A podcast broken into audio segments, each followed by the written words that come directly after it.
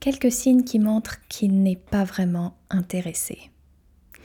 Il met très longtemps à répondre à tes messages et il te laisse souvent en vue. Il te propose tout le temps de te voir à la dernière minute et en gros c'est un peu en fonction de son emploi du temps et jamais du tien. Il ne parle pas de toi à ses amis, à son entourage. D'ailleurs, tu n'as jamais rencontré ses amis. Personne ne sait finalement que tu existes.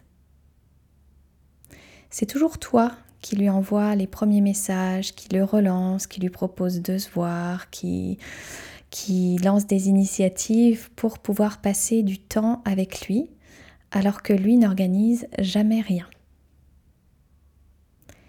Il ne s'est pas vraiment confié sur qui il était, il reste très superficiel dans ses échanges avec toi. Finalement, tu ne le connais pas vraiment.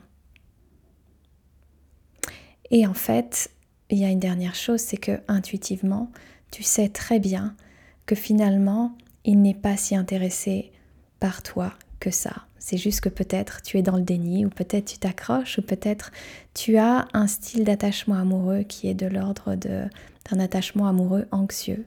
Mais en tout cas, tu sens qu'il n'est pas vraiment intéressé de construire une relation sérieuse avec toi.